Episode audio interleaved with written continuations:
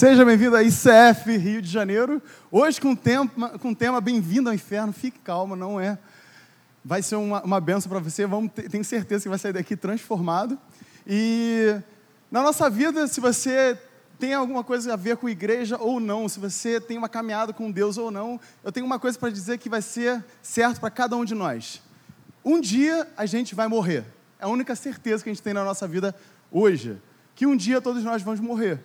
E a gente, na nossa vida, passa tempos e tempos pensando em vários planos, várias coisas que a gente tem que fazer na nossa vida para viver. O, o, a gente faz planos de faculdade, faz planos de casamento, faz planos de comprar um carro, financiamento, não sei. A gente faz tantos planos e acaba que a gente não pega tempo para pensar nesse tema que é tão importante. E esse tema tem tudo a ver com a eternidade, o que, que vai acontecer depois do dia do nosso velório. E eu trouxe aqui uma representação que é a melhor de todas em relação à eternidade. Essa parte preta aqui, se vocês podem ver, é a nossa vida aqui. E essa corda toda é a linha do tempo da nossa vida. E essa parte preta, vamos dizer aí que é os nossos primeiros 90 anos. Está muito alto, né? 80. 80 anos, tá bom? É, a gente passa nossa vida pensando, caramba, aqui eu vou estudar para a gente poder ter é, qualidade de vida aqui no final, aqui eu quero fazer meu intercâmbio, depois eu quero comprar o meu primeiro carro, a primeira moto, a primeira casa, para depois chegar aqui no final e, uh, caramba, conquistei meu, meu, meu objetivo. Mas se você parar para pensar em questão de eternidade, o que a gente faz aqui na nossa vida, nesse início, vai impactar a nossa vida aqui, aqui, aqui, aqui. E a gente não para para pensar nisso. Hoje o tema, como eu disse, é inferno. E o inferno não é um tema muito sexy. É horrível. Por exemplo, quando eu era criança, tinha, a gente ia na, na escola dominical, e antes da escola dominical a gente cantava uma musiquinha. Se o seu coração parar de bater agora, se você for embora, para onde você vai? Céu, inferno, é o que há. Eu ficava desesperado. falei, meu Deus do céu, imagina. Eu ficava assim, caramba. A gente, como criança, ia para a escola dominical, cantava essa música e ficava, meu Deus do céu, era uma pressão. Não é um tema que é muito confortável. E gente, na nossa vida, a gente faz associações com algumas atitudes que impedem a gente de, de a gente pensar nesse tema. Como, por exemplo, a gente tem muita associação com o medo. Quando a gente pensa nesse tema, gente, nesse tema a gente tem muito medo. Eu trouxe uma foto que representa um pouco isso. Eu não sei se eu vou para lá. Será que eu vou, se eu morrer, eu vou para esse lugar mesmo? Eu não tenho tanta certeza. E a gente começa a ter medo desse assunto e acaba botando de lado. Ou é, você pensa em raiva e pensa, cara, não é possível. A igreja usa esse tema para poder para poder manipular as pessoas. A igreja usa esse tempo para poder conquistar mais e mais membros e para poder e para poder ganhar mais dinheiro. Ou de repente você fica alegre. Pô, tem o um inferno porque tem um céu e esse lugar eu não vou. Eu vou para o céu e eu tenho certeza que eu posso me alegrar disso. Ou você pode ficar com dúvida e pensar: caramba, será se esse lugar existe mesmo? Será se eu vou fazer parte disso? Ou simplesmente ignorar. Fala assim, isso é fantasia, isso não existe, e eu, para mim, isso não importa. Hoje a gente vai conversar sobre isso, e é um tema que as igrejas têm omitido bastante. E vi várias pregações, vários pastores falando que talvez esse seja um motivo de, uma, de um declínio da nossa igreja. Que a igreja virou um local onde você vai para conquistar a sua bênção, pegar e sair daqui renovado para sair e conquistar tudo aquilo material, uma promoção no seu trabalho ou um casamento, e a gente esquece de conversar sobre a eternidade. Winston Churchill, ele fez uma frase, não sei pronunciar o nome dele. A decadência moral da Inglaterra deve ser ao fato de que nos púlpitos das igrejas da Inglaterra não se prega mais sobre o céu e não, e, mais, e não se prega mais sobre o inferno. Ou seja, esse é um tema que não é muito bonito a gente não gosta de falar, mas ele é tão importante porque a partir do momento que a gente entende o inferno, a gente pode entender e ser grato pelo que Deus fez para a nossa vida, qual é a grandiosidade que tem o céu a partir do momento que a gente entende o, o, o oposto. E isso é para a gente fundamental na nossa vida cristã, a gente conversar sobre isso. E a estratégia do diabo é que você não pense sobre isso, que você não tire tempo para pensar sobre isso, que você viva a vida que você quer, sem medo, sem dúvida, que você faça suas atitudes e não fale de Jesus para ninguém, porque inferno não é importante. E essa é uma estratégia que ele tem de, de distrair, de passar os seus anos e você deixar de ter uma vida relevante na vida das pessoas. É muito importante hoje que você peça a Deus para te ajudar a entender essa perspectiva. Eu quero te convidar hoje para pensar e pedir a Deus: Deus, fale comigo de forma pessoal. O que, que significa isso para mim? Não sei qual a reação que você tem, se você tem reação de raiva, medo, dúvida, ou se você ignora mesmo. Te peço que você possa dar uma oportunidade a Deus de tocar no seu coração e que você possa entender através de um toque de Deus na sua vida sobre esse tema. Se você quiser, você pode orar comigo e fechar os seus olhos. Pai, te agradeço por, porque o Senhor tem um plano perfeito para nossas vidas. Te agradeço pelo seu amor, te agradeço porque o Senhor fez tudo de forma perfeita. E a partir do momento que a gente olha a sua palavra, a gente consegue entender a bondade, o seu amor e a sua misericórdia. Te peço que o Senhor possa abrir os nossos corações, nossos olhos, nossos ouvidos para entender entender os seus planos para nossas vidas, Pai. Por favor, Jesus, que o Senhor abençoe essa palavra hoje, que a gente possa sair daqui transformados e sabendo que o Senhor é um Deus de amor, Deus de misericórdia e também um Deus de justiça. Obrigado, Jesus, pelo seu, pela oportunidade de estar aqui hoje para te servir, Pai. Amém. Se você olhar na Bíblia, a Bíblia fala mais de inferno do que céu. E a pessoa que mais falou sobre inferno não foi apóstolo Paulo, não foi nenhum dos discípulos, mas foi Jesus Cristo. E Jesus Cristo, em Mateus capítulo 25, versículo 31 a 46, fala: Quando o filho do homem vier em sua glória, acompanhado de todos os anjos, ele se sentará em seu trono glorioso. Todas as nações serão reunidas em sua presença e ele separará as pessoas como um pastor separa as ovelhas dos bodes. Em seguida, o rei se voltará para os que estiverem à sua esquerda e dirá: Fora daqui, malditos, para o fogo eterno preparado para o diabo e seus anjos. E estes irão para o castigo eterno, mas os justos irão para a vida eterna. Jesus, quando usa esse termo, ele está usando o termo Gena, não sei como se pronuncia, é um termo hebraico que está atrelado ao, a um lugar horrível, um lugar que era usado para para cultuar deuses ocultos, como por exemplo no Antigo Testamento, o rei, rei Pagões e, e, e rei Manassés pegaram seus filhos e, e sacrificaram ele para, a estátua do rei Mamon. E se você vê em Jeremias, Jeremias usa essa palavra indicando um vale da matança, um lugar horroroso. E Jesus, na época dele, ele está falando de Jerusalém, o lixão de Jerusalém da época, que era um lugar onde as pessoas pegavam os vestígios, vestígios de é, os lixos e pessoas mortas e jogava lá para poder ser incinerado. E Jesus está usando esse termo e falando que esse é um lugar que está preparado para o diabo e para as, e para as pessoas que não creem nele. E você deve parar e pensar, cara, pô, se Deus é bom, se Deus é amor, por que ele preparou o inferno? Eu trouxe para você dois motivos por que ele preparou isso. Primeiro, para que ele fizesse justiça sobre Satanás. Satanás não é uma criatura vermelha com tridente que fica te enchendo o saco, faz isso que vai dar certo. Ele é a personificação de todo o mal, de todas as trevas e tudo de ruim que tem. Ele é o pai da mentira. Ele tem o único objetivo de matar, roubar e destruir. E Jesus, e Jesus fala que tem um lugar que no dia que ele vai ser condenado, ele vai ficar lá por toda a eternidade. E em Apocalipse 20, 10 fala: O diabo que os havia enganado foi lançado no lago de fogo, o mesmo termo que Jesus usou, Gena, que arde com enxofre, onde já estavam a besta e o falso profeta. Ali serão atormentados dia e noite para todo o sempre. Ou seja, esse é um lugar da justiça de Deus sobre, a, sobre Satanás, por isso que ele criou o inferno. E o segundo motivo é que o inferno existe para que Deus fizesse justiça sobre os incrédulos. Ai, não. Para com isso. Ou seja, embora eu fizesse tudo certo, eu ajudei os pobres, dei o meu melhor, falei bem de todo mundo, dei certo. Isso também vale para mim se eu não acreditar em Jesus Cristo? Sim. No final da nossa vida, a gente não vai ser comparado com o pior dos homens, mas sim com os melhores dos homens, que foi Jesus Cristo. E em algum momento da nossa vida, a gente deixa de alcançar esse objetivo, que é de amar a Deus sobre todas as coisas, amar o próximo como a mim mesmo.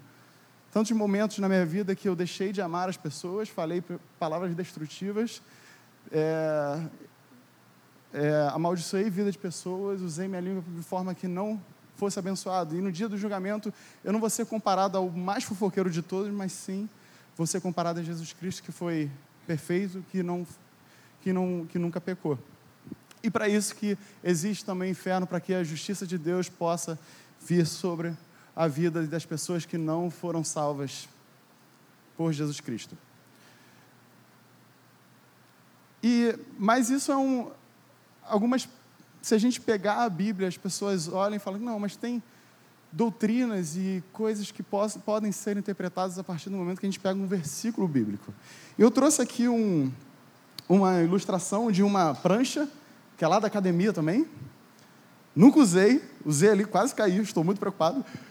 Que é uma ilustração de como que doutrinas e pensamentos são feitos a partir de versículos bíblicos soltos.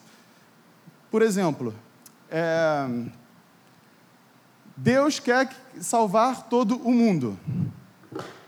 Está na Bíblia. Daqui a pouco a gente vai ver que está na Bíblia. Mas você pegar apenas um versículo, não ver o contexto, é uma estratégia de Satanás que também tem para a nossa vida para nos enganar. Essa mesma estratégia ele usou com Jesus Cristo. Ele falou: está na Bíblia, mas que Jesus fala: está também escrito que não é só isso. E se você começar a treinar, a pegar a Bíblia e entender versículo e contexto, você vai vendo, vai começando a entender esse, esse, esse negócio aqui, essa prancha, e com o tempo você vai começar a ter a habilidade de conseguir se equilibrar. A gente tem que aprender a pegar o, o versículo e o contexto para que a gente possa entender o, qual é a vontade de Deus através desse versículo. E hoje a gente vai ver isso com muita calma. A gente vai pegar alguns, algumas doutrinas que são falsas, mas que, que embora elas sejam falsas, elas tenham bases, é, é, provavelmente básicas, bases bíblicas. E a primeira é a doutrina sobre o inferno. Não cristãos deixam de existir. Se você não é cristão, morre, não tem mais nada depois da vida, e cristãos vão para o céu. O primeiro versículo que fala sobre isso é. Rapidinho. Romanos 6, 23. Pois o salário do pecado é a morte, mas a dádiva de Deus é a vida eterna em Cristo Jesus, nosso Senhor. Ou seja, se o salário do pecado é a morte, a gente morreu, não tem mais vida. E e, e o segundo versículo que fala, que é 1 Timóteo, versículo 6, versículo 16, somente a ele, Deus, pertence a imortalidade, e ele habita em luz tão resplandecente que nenhum ser humano pode se aproximar dele. Ninguém jamais o viu, não pode ver, nem pode ver. A ele seja honra, poder para sempre. Amém. Ou seja, eu sou uma gota no oceano, quando eu caí lá, não existe mais. O salário do pecado é a morte e Deus é o único que tem imortalidade. Ou seja, está na Bíblia. Se você olhar isso, caramba, você consegue criar essa doutrina, mas você tem que começar a ver o contexto que ela está. E, e a partir do momento que a gente pega o contexto, a gente pega um versículo e a gente dá um zoom no o versículo, a gente dá um zoom no contexto. Vamos ver o que está acontecendo em volta desses versículos. Vamos começar a desconstruir o texto bíblico falando que somente Deus é imortal. Lucas capítulo 20, versículo 36. E nunca mais morrerão. Nesse sentido, serão como anjos, são filhos de Deus e filhos da ressurreição. Ou seja, a gente tem um corpo que é mortal, mas uma alma que é imortal. Nossa alma nunca morre. A gente tem um, um corpo que vai ficar aqui na terra, mas depois que a gente morrer, a gente vai ter a possibilidade de viver essa eternidade com Deus ou sem Deus. Vamos entrar no contexto da eternidade que só é somente para cristãos, que não é verdade, que é para todos nós. Eclesiastes 3:11. E no entanto, Deus fez tudo apropriado para seu devido tempo. Ele colocou um senso de eternidade no coração humano. Ou seja, cada pessoa tem no fundo do nosso coração que existe alguma coisa depois da vida e que, é, que depois da, da morte a gente continua e isso é uma coisa que Deus botou no nosso coração. Ou seja, você pegar um, dois versículos e criar numa doutrina, você consegue ler o contexto e ver que não era somente isso, também tem mais informações para isso. E trouxe alguns versículos que falam um pouco sobre essa vida depois, é, é, sobre essa eternidade, sobre o inferno, como Mateus capítulo 25, versículo 46. E estes irão para o castigo eterno, mas os justos irão para a vida eterna. Ou seja, tem alguma coisa depois da vida. Tem outros versículos como Marcos versículo 9, capítulo 9, versículo 48. Lá os vermes nunca morrem e o fogo nunca se apaga. Ele está se referindo ao inferno. Apocalipse 14, 11. A fumaça de seu tormento subirá para tudo sempre e não terão alívio de dia e de noite. Ou seja, outra, outra informação sobre o inferno depois da vida. E, Apocalipse 20, 10 fala: O diabo que os havia enganado foi lançado no, no lago do, de fogo que arde com enxofre, onde já estavam a besta e falso profeta, e ali serão atormentados dia e de noite para sempre. Ou seja, suficiente. Se você continuar falando, vai ficar depressivo. Já conseguimos ver que na Bíblia há alguma coisa depois da vida: o céu ou o inferno. Uma segunda doutrina que é muito espalhada nossa, em várias igrejas é que não existe inferno, porque no final vamos todos para o céu. Uh! que legal! Vai todo mundo para o céu. Aí você deve pensar: caramba, mas eu acredito nisso, mas não é? Vamos ver na Bíblia. Tem um, versículos que provavelmente, provavelmente baseiam essa, essa doutrina é Romanos capítulo 5, versículo 8. É verdade que um só pecado de Adão trouxe condenação a todos, mas só mas um só ato de justiça de Cristo removeu a culpa e trouxe vida a todos. Uh, beleza? Tá tranquilo, pode fazer o que quiser, tá tranquilo, tá favorável, porque o ato de justiça de Cristo removeu a culpa e trouxe vida a todos, então não precisa fazer mais nada. Esse é o problema de você pegar um versículo e não ver o contexto dele.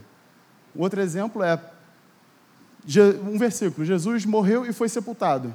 Posso virar e falar: caramba, Jesus, Jesus morreu e foi sepultado, acabou, gente. Mas você fala: não, Paulo, não acaba aí, realmente, não acaba aí, a história continua. E por isso que a gente precisa ver o contexto do que está acontecendo nesse versículo. Um outro, um outro versículo que também sustenta essa doutrina é Romanos capítulo 11, versículo 32. Pois Deus colocou a todos debaixo de desobediência para que todos tivessem misericórdia. Todos. É um outro versículo. Agora a gente vai parar e vamos tirar o zoom desse versículo, desses dois versículos. Tá aí o versículo, agora a gente tira o zoom. Uh, beleza, contexto. O que, que o apóstolo Paulo está falando nesse momento? Ele está falando esses dois versículos para um grupo específico.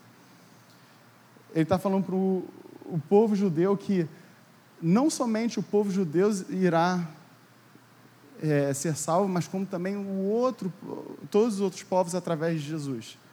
Que através do povo judeu, essas pessoas também vão conhecer Jesus Cristo. Ele não está se referindo de forma generalizada, ele está falando para os judeus, não somente vocês, mas como também todos os outros povos também poderão ser salvos.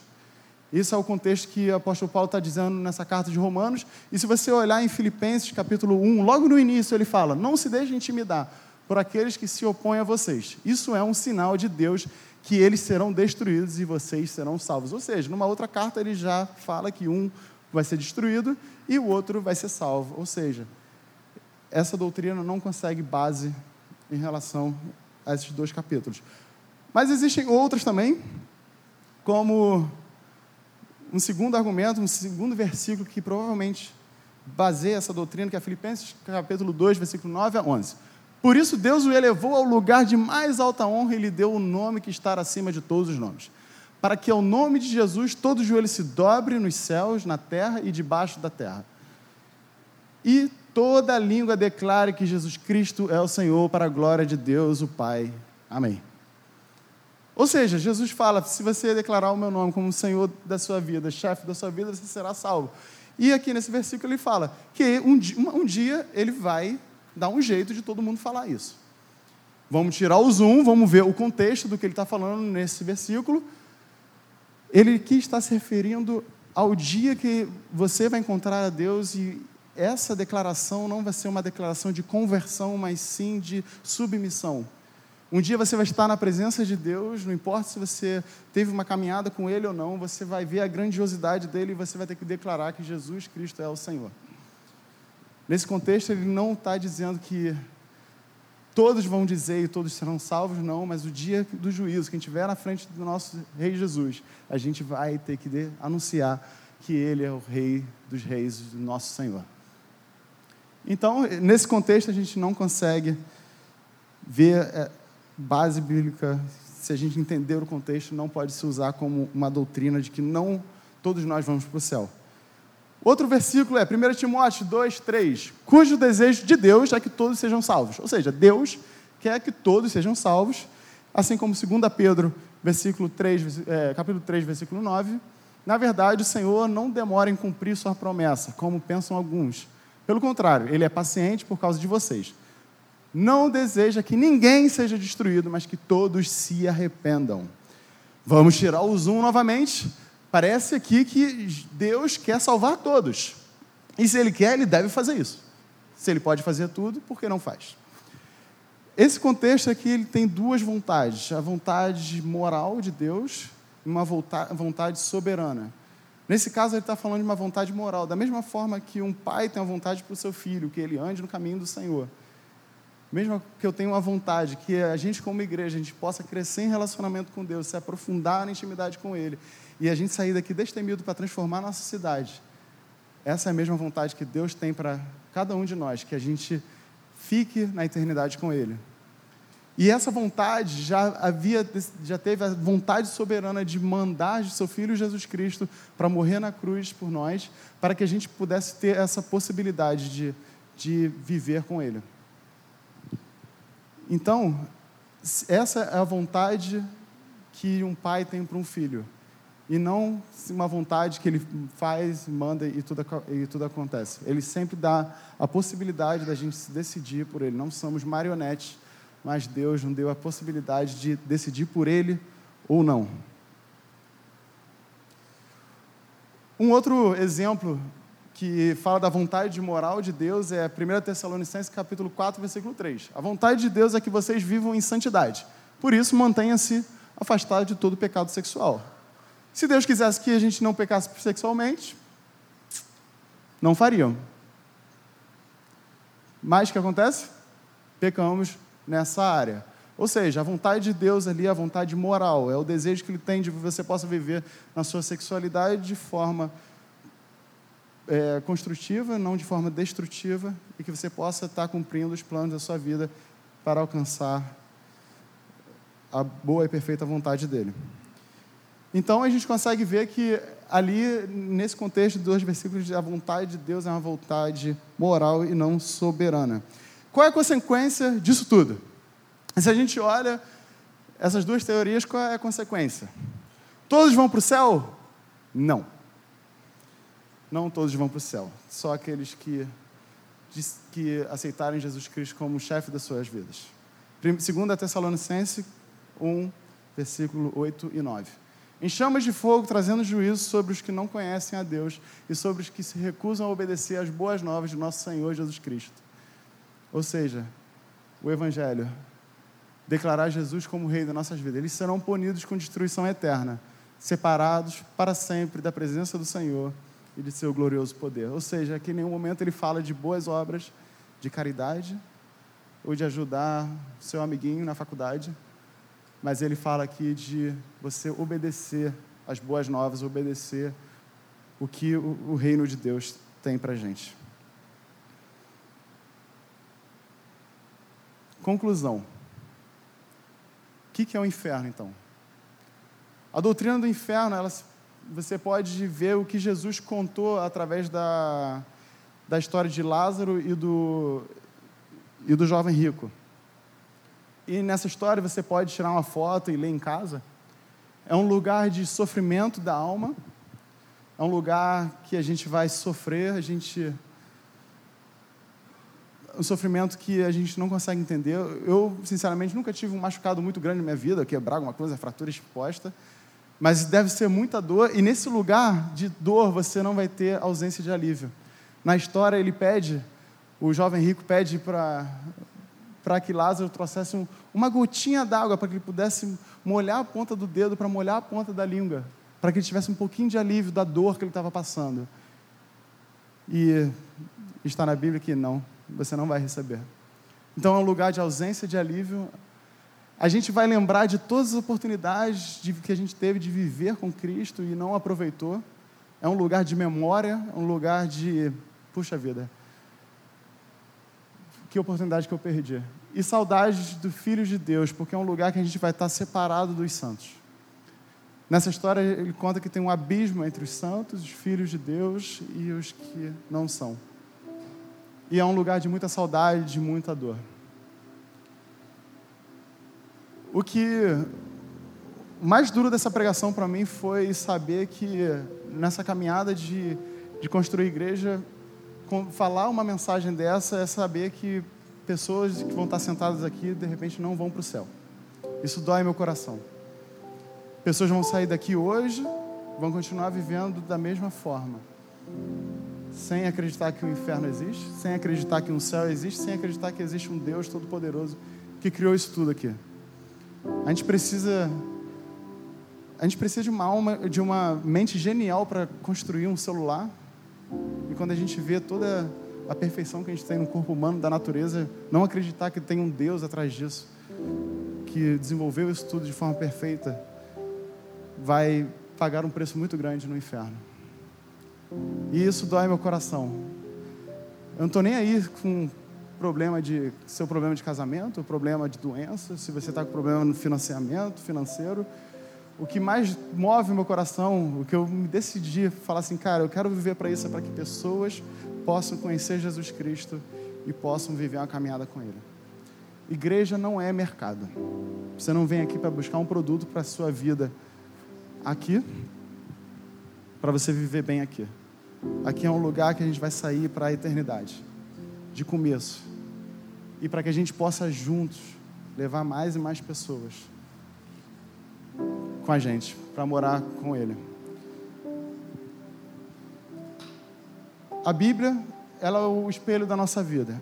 Se você olhar para a Bíblia, ela tem ela nos ensina, ela conta aquilo que a gente precisa. E você precisa ter esse treino de ler um versículo e perguntar: Deus, o que, que isso significa para mim? No início você perde o equilíbrio, fica meio ruim, mas com o tempo você vai criando músculos que vai te dando firmeza, vai te dando estabilidade e mais amadurecimento de entender a palavra de Deus. Eu quero te encorajar que você saia daqui e comece essa jornada de pegar a Bíblia e ler e a cada minuto perguntar: Deus, o que, que você quer dizer com isso para mim?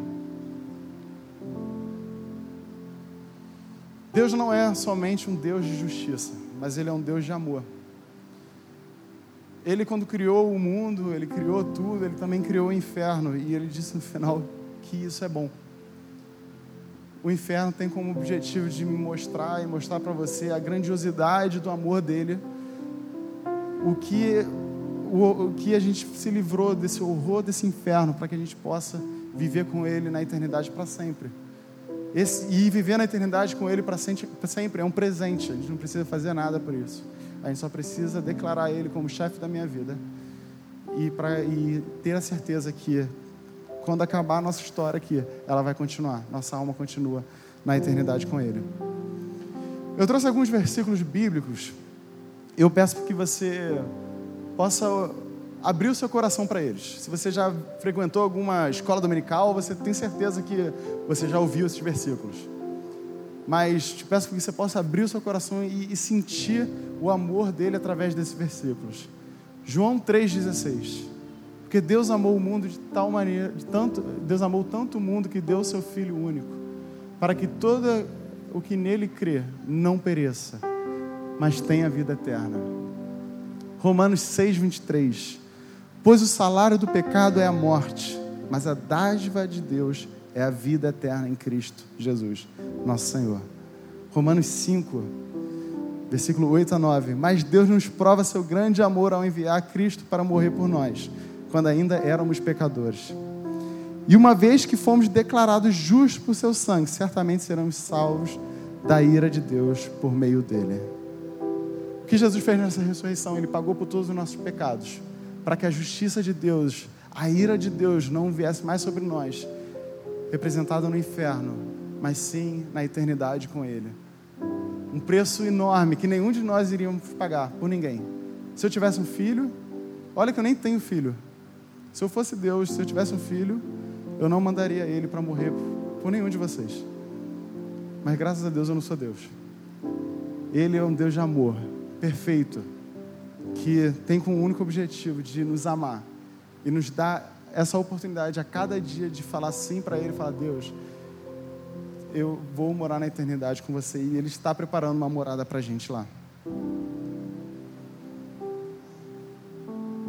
Jesus Cristo fala numa, numa parábola que ele, do, do bom pastor, que ele largaria sem ovelhas, se uma for perdida, ele iria largar as 99 para te buscar. E o tempo todo ele está te buscando. O único objetivo dele é que você abra seu coração e deixe ele entrar na sua vida. Eu tenho certeza que esse amor, ele está disponível a todo momento, até a sua volta. Nós queremos que pessoas conheçam Jesus Cristo não por sair do inferno, não para se livrar do inferno, mas sim para entender esse amor. Entender que um, de um tema tão chato, tão feio, a gente possa sentir o amor dele e falar assim: caramba, obrigado Deus, porque o Senhor me salvou dessa condenação. Esse é o desejo do meu coração, que a gente possa sair daqui com uma vontade de cada vez mais conquistar vidas para Jesus Cristo cada vez mais resgatar almas, para que a gente possa juntos no céu morar com Ele. E Deus tem esse objetivo o tempo todo, de bater no seu coração e pedir para que Ele possa abrir. E, pedir, e pedindo para que você possa abrir e aceitar Ele como Senhor Jesus Cristo e chefe da, da sua vida. Eu quero te convidar para você se levantar. Quero usar os próximos minutos para a gente orar e pedir para Deus tocar no seu coração, falar o seu coração e ver qual é o próximo passo que você tem hoje. De repente, um passo é aceitar Jesus Cristo como chefe da sua vida, como rei, e falar: Deus, eu quero entender mais quem o Senhor é, do seu amor. Ou hoje você pode sair com gratidão e falar: Deus, obrigado porque o Senhor me salvou, obrigado porque eu posso viver na eternidade com você. E eu tenho certeza que a partir do momento que eu aceitei o Senhor com o meu coração, eu vou viver contigo. Ou terceiro, de você tomar a decisão de sair daqui e falar: Eu não quero as pessoas que eu amo irem para esse lugar horroroso. Eu quero que eles possam ir no céu comigo. Que você possa tomar a decisão de ser um instrumento na mão de Deus hoje, pedindo para que possa tocar em você. Pai, te agradeço pela oportunidade de estar aqui, Pai. Te agradeço pelo seu amor, Pai. Te agradeço porque o Senhor tem perfeição, o Senhor nos ama de forma incondicional. E obrigado porque o acesso a Ti é tão fácil. O Senhor está aqui agora querendo nos abraçar e dizer: Meu filho, obrigado, Pai, pelo presente de morar contigo na eternidade, o que impacta grandiosamente as minhas atitudes aqui na terra, Pai. Te peço, Pai, que nos próximos minutos você possa falar no nosso coração se devo andar contigo, se, como que eu posso ser grato e como que eu posso fazer para alcançar mais e mais pessoas que nos próximos minutos você fale ao nosso coração no silêncio.